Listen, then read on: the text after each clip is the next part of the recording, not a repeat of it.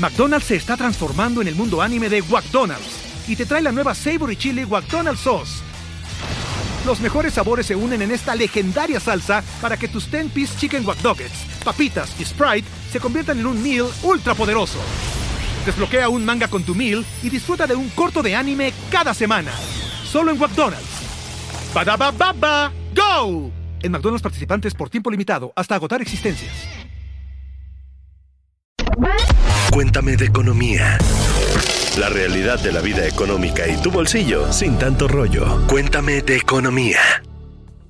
La Secretaría de Hacienda y Crédito Público presentó hace un par de semanas el paquete económico 2024 que incluye la ley de ingresos, que incluye el presupuesto eh, pues para todo el país desde el gobierno federal. Y aquí vamos a desmenuzar algunos de los puntos más polémicos. Vamos a hablar acerca de lo que sigue porque tenemos un invitado especial y antes de esto voy a presentar a Alberto Verduzco, el jefe de información y redacción aquí en Expansión. ¿Cómo andas, Beto? ¿Qué onda, Gonzalo? Con el gusto siempre de estar aquí. Y a nuestros amigos los invitamos a que se suscriban, a que le den eh, like a este episodio para que no se pierdan ni este ni los próximos y también para que nos escuchen a través de sus distintas plataformas eh, favoritas. Marco, qué gusto tenerte aquí. Pues está con nosotros Marco Cancino, director general de inteligencia pública, una leyenda en materia de finanzas públicas, de análisis presupuestario, amigo de la casa. ¿Dónde has estado? Perdido, pero bien. Qué bueno, Marco. Oye, a ver, ¿Con qué nos arrancamos? ¿Con datos generales? ¿Quieren que platiquemos de presupuesto? Pues si quieres, eh, damos un panorama general sobre lo que presentó la Secretaría de Hacienda. Marco, creo que en términos de lo que es la parte de criterios generales, conocida como la carátula, eh, creo que en términos de lo que se espera de crecimiento económico, 2.5, 3.5%, una inflación de 3.8%, que por fin eh, ya dentro de los niveles del objetivo de Banco de México, el tipo de cambio, eh, creo que hasta cierto punto eh, realistas los datos. Y razonables. Creo que todos los expertos en materia de finanzas públicas y temas financieros, tanto a nivel nacional como internacional, las calificadoras, etcétera, coinciden con este tipo de, datos macroeconómicos. Entonces, pareciera que la sensatez ya está llegando al paquete fiscal, ¿no? Porque siempre eran bien optimistas, ¿no? Siempre se disparaban. Vamos a crecer 7% y al año siguiente iban recortando, recortando, recortando, sí, así era como algún día todo esto será tuyo, ¿no? Pero no hay Cheyenne, era una Brasilia. Exactamente. Ya estamos ahorita en un nivel pues bastante, bastante razonable. lo mismo tipo de cambio, lo mismo inflación, creo que vaya, la buena sensatez de Rogelio Ramírez de la O impregnó. A mí la única que quizás me da un poquito de cosa es la mezcla mexicana 56-7, se me hizo muy bajo.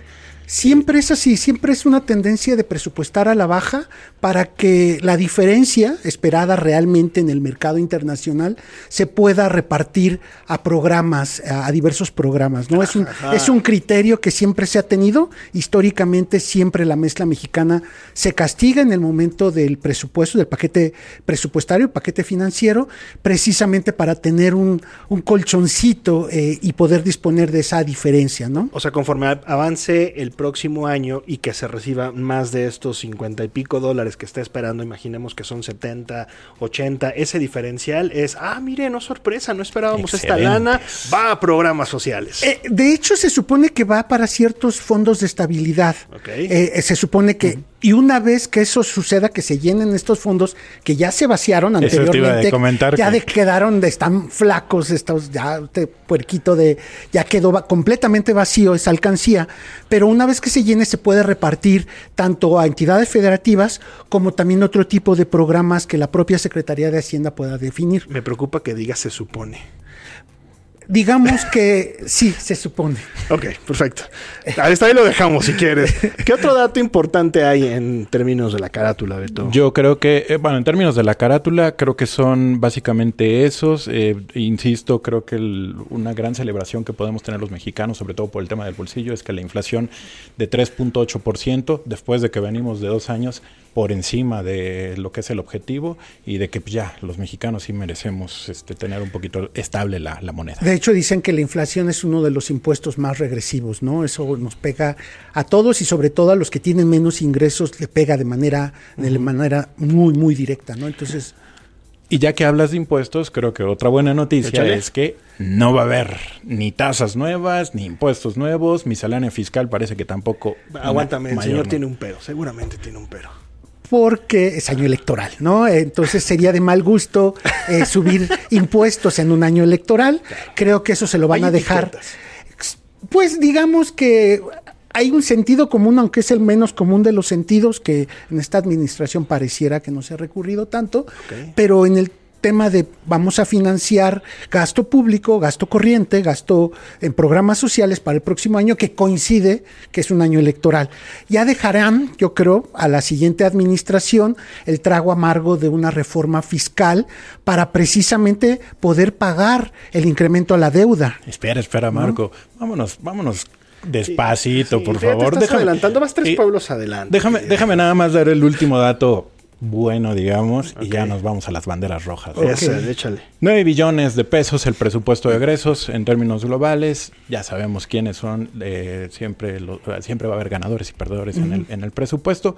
Pero bueno, también me parece sensato, eh, digamos, el dinero que se pretende eh, ejercer el próximo año la manera, eh, el problema es que los ingresos creo que no van a ser suficientes y aquí es donde ya te pongo ahora sí la banderita roja. Creo que el gran tema de este y la gran discusión va a estar alrededor de déficit y deuda. Sí, pues el, básicamente va junto con pegado el déficit y la deuda. Eh, el déficit, que es la diferencia entre lo que se ingresa y lo que se va a gastar. Eh, es pues básicamente. es como vivo yo, es eh, como vivimos tú y yo. Así vamos a esperar que México vaya a estar en los próximos años, más o menos así de Gonzalo.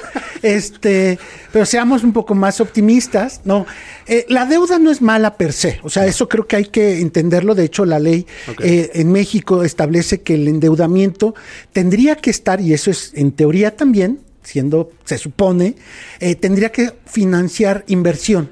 Inversión traducida en infraestructura, en programas de capacitación laboral para aumentar el valor agregado del trabajo, etcétera, etcétera. Es, inversión, es una buena forma de endeudarse cuando vas a aumentar la productividad. Sin embargo, cuando este financiamiento adicional, este crédito, la deuda, se utiliza para pagar eh, deudas anteriores, que es lo que básicamente casi una tercera parte del endeudamiento, del incremento de la deuda para el próximo año que se está planteando es para financiar el aumento del costo de los intereses de endeudamientos previos.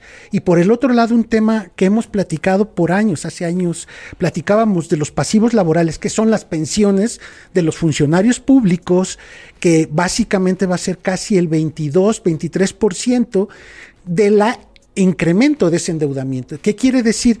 Que básicamente el gran parte, casi la mitad, casi uno de cada dos pesos de este incremento de la deuda va a ser para financiar aumento de las tasas de interés, del costo de la deuda que ya se tiene, y el otro los pasivos laborales, que es una bomba de tiempo.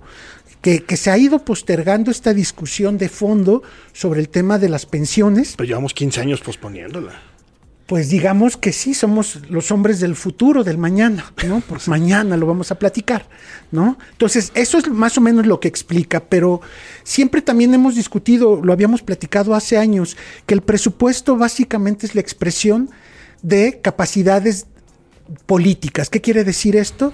Que el presupuesto es el reflejo fiel del poder político que tienen distintos grupos de interés. En la medida que aparece una agenda en el presupuesto, es que ha tenido suficiente poder político de negociación. Y en la medida que ese presupuesto es más amplio, pues tiene más poder político. Que, esto nos lleva a la gran interrogante, porque ya decías, tenemos un déficit histórico este año, tenemos un nivel de deuda creciente también este año. ¿Por qué gasta así el gobierno? Porque puede.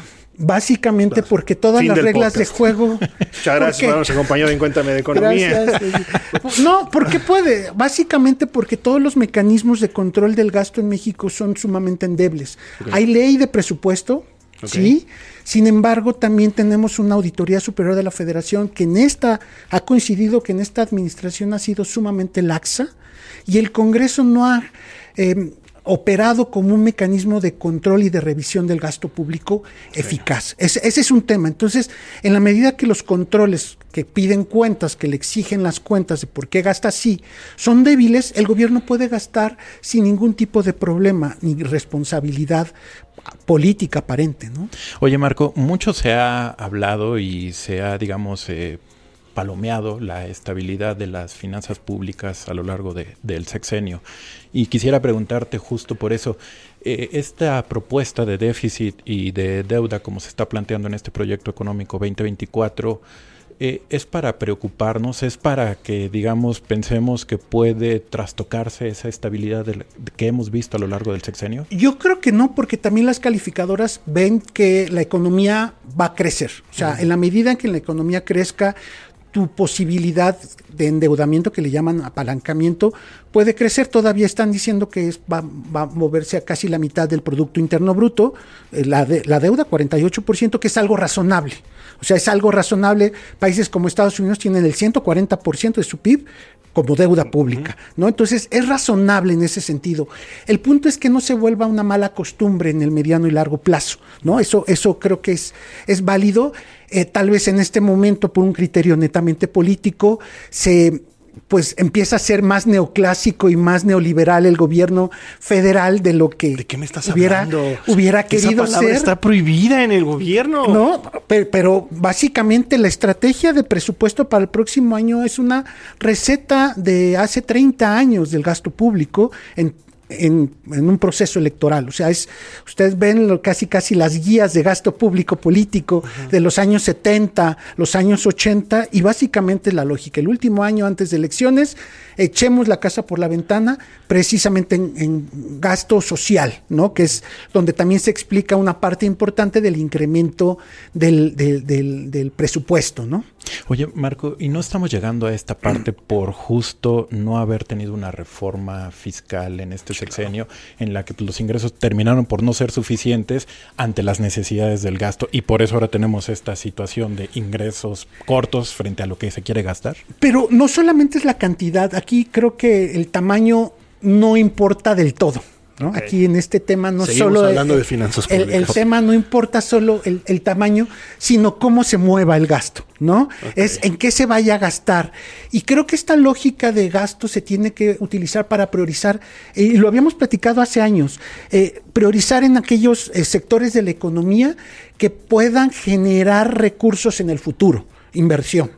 ¿No? Entonces, ese es el punto ahorita tenemos 9 billones de pesos. Hace 20 años, con el primer año de Fox, era 1.4 billones de pesos del presupuesto. O sea, ¿cuántas veces ha crecido el gasto público en 23 años? La economía ha crecido en esa relación. Relativamente podríamos decir que sí. Sin embargo, creo que el criterio aquí importante es qué se van a hacer con 9 billones de pesos y si estos 9 billones de pesos realmente van a servir para un crecimiento futuro de la economía y la mejora de la calidad de vida de todas las mexicanas y los mexicanos. Respóndete esa pregunta. ¿Va a servir el gasto público para mejorar la calidad de vida de millones de mexicanas y mexicanos? Por supuesto que no. Perfecto. Perfecto.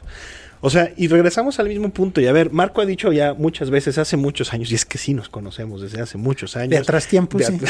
y, es, un verdadero problema, porque es preocupante que estas mismas respuestas que nos estás dando, ya me las, o sea, nos las nos has dado desde hace.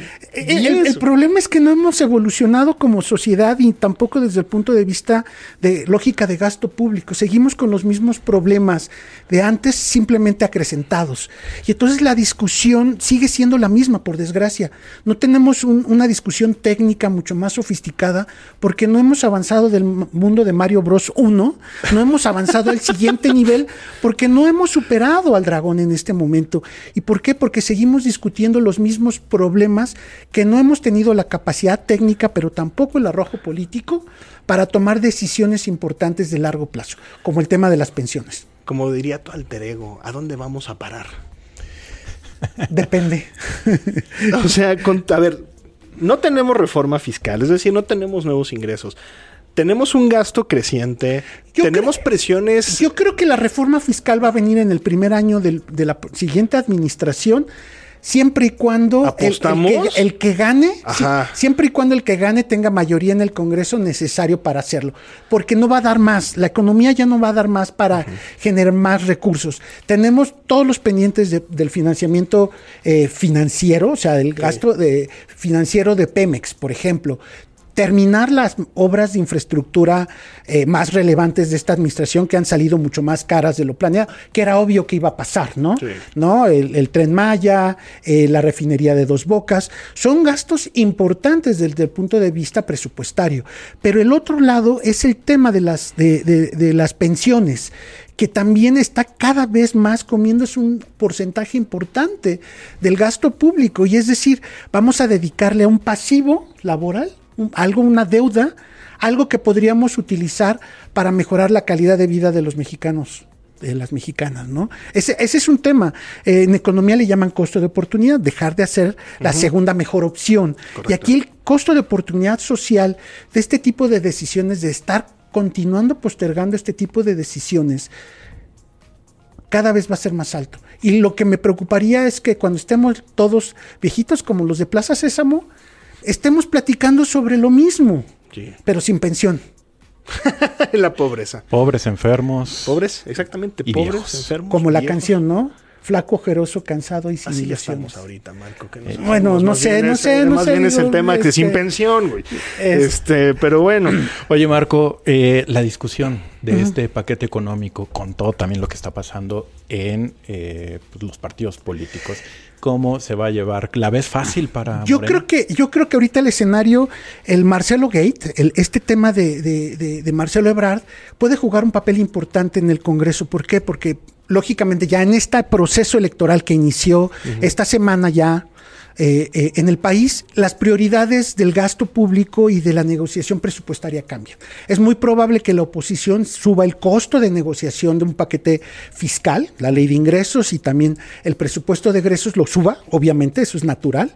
Sin embargo, también si Marcelo Ebrard logra eh, mantener estas lealtades de afinidades de al menos 80 diputados, que es lo que dice, 80, 90 diputados, puede ser suficiente para incrementar el costo de negociación del presupuesto, del paquete fiscal en, en conjunto. Entonces, no sé si lo han visto o no ellos, si Marcelo Ebrard y su equipo puede jugar un papel importante. El presupuesto solo pasa por Cámara de Diputados, nada más toma nota el, Senado, pero la ley de ingresos, como es una ley, sí tiene que ser aprobada por ambas cámaras. Y también hay un grupo importante en el Senado de marcelistas que puede jugar un papel relevante para la aprobación, subir el costo político de la aprobación del paquete fiscal, la ley de ingresos. Entonces, creo que es un tema importante insisto, el presupuesto es la, expresión en finanzas, la expresión financiera de prioridades políticas, ¿no? Siempre digo que promesa política no presupuestada es demagogia. Y ahí vemos las prioridades. Y este presupuesto es natural. Cada seis años, el, el, último presupuesto siempre tiene que ver la variable electoral, ¿no? Esto es natural, no es nada nuevo, ¿no? Simple y sencillamente hay una coyuntura que también se repite en los años principios de los años 80, esta ruptura al interior del partido hegemónico, en entonces era el PRI, ahora es Morena, donde hace más interesante no solamente el tema del relevo eh, de la presidencia, ¿no? Con, con las dos candidatas o protocandidatas a la presidencia, no son candidatas todavía, no, son coordinadoras de sus huestes, pero también la negociación del presupuesto creo que va a ser clave esta coyuntura electoral político, partidista electoral, creo que va a ser muy importante algo de lo que seas optimista para la aprobación de este presupuesto. Tic, tic, tic, Este, que se tiene que aprobar en este momento. que vamos a aprobar el 15 de noviembre. la máxima de, de, Beatriz Paredes de detener el reloj legislativo, no sé si recuerdas. maravilla. que duró cuatro días, cinco días en la misma sesión, solo en México pasa. Podríamos aplicarlo, detenerlo, no solo el reloj, sino el calendario legislativo y vivir un par de años más o menos con el mismo presupuesto. Podría ser algo más optimista. Sin embargo, creo que la connotación electoral es obvia ¿no? Inclusive el tema del endeudamiento, donde rompe toda esta eh, lógica discursiva del presidente de no endeudamiento, de hecho toda la administración hubo, nada más que no era visible, no, no sé por qué mis colegas de los centros de investigación y de pensamiento no lo hacían mucho más claro, eh, pero ahora es mucho más porque el déficit creció. O sea, es, significativo y es parecido de hace más de 30 años, ¿no? Que eso es lo que llama la atención. A ver, déjame preguntarte, eh, ahora que el déficit creció de manera importante, y que en algún momento pues vamos a tener que volver a la disciplina fiscal. Eh, quien vote por Morena estará aceptando que también está votando por tener nuevos impuestos el próximo sexenio? No lo pudiste haber dicho mejor. Es ah. votar por Morena en este año con esta lógica de este gasto, básicamente es simplemente votar por un aumento de impuestos en el, en el siguiente administración. Marco Cancino lo está diciendo, 2024 o más bien hacia el 2025, mexicanos, impuestos nuevos. ¿Qué se va a poder grabar? ¿Qué se va a poder grabar? Pues esta sesión, esta conversación. ya te traeremos nuevamente para que analicemos justo cuando, porque yo también creo, que es inevitable el aumento de impuestos. Yo creo que se van a poder, una rama que es poco popular pero no ha sido explorada, son las remesas. Uf, wow. Es un tema muy sensible, políticamente volátil, grave. Pues son los, únicos que falta por cobrarles un impuesto eh, real. ¿no? Más allá de los que pagan los eh, indirectos e informales del Porque crimen tasa cero nos quedan ya nada. Pues ya no, ya es, es, es, Y además, bueno, pues Hacienda, te pasas un día y ya te está llegando tu notificación de pase usted a pagar. Estimado contribuyente. Porque tenemos que gastarlo en, en espectaculares. Marco Cancino, ¿cuándo vuelves a platicar con nosotros de estos temas? Pues cuando me inviten, espero no tener 60. Esperamos tener, si tienes 60 que tengas pensión, compadre. Eh, sí, sí, seguro. Sí, sí, gracias. Oye, pues Marco, gracias por habernos acompañado en este episodio de Cuéntame de Economía. Por la invitación y por el reencuentro, la verdad. Hombre, me siento después de tantos años. Magneto, como dice. Exactamente. No como onda vaselina, porque ahí sí ya. ya estamos más fregados. Sí, sí. Beto, Berusco, muchas gracias por habernos acompañado. Como siempre, un gusto, Marco. gracias, gracias, un gusto verlos. Oigan, y recuerden, recuerden darle, darle suscribir a la plataforma de podcast en la que nos están escuchando, o también suscribirse ahí en el canal de YouTube en donde nos están viendo. Y recuerden comentarnos de todo esto que platicamos. ¿Están listos de verdad para un presupuesto de este estilo, para nuevos impuestos? Creo que este último planteamiento ya estará de vuelta para, para dar la cara aquí. Pero bueno, muchas gracias por habernos acompañado y nos escuchamos el próximo lunes. Cuéntame de Economía, un podcast de expansión. Disponible todos los lunes en todas las plataformas de audio. Hello, it is Ryan, and I was on a flight the other day playing one of my favorite social spin slot games on chumbacasino.com. I looked over the person sitting next to me, and you know what they were doing? They were also playing Chumba Casino. Coincidence? I think not. Everybody's loving having fun with it. Chumba Casino is home to hundreds of casino style games that you can play for free anytime, anywhere even at 30,000 feet. So sign up now at ChumbaCasino.com to claim your free welcome bonus. That's ChumbaCasino.com and live the Chumba life. No purchase necessary. VGW. Void prohibited by law. See terms and conditions. 18 plus.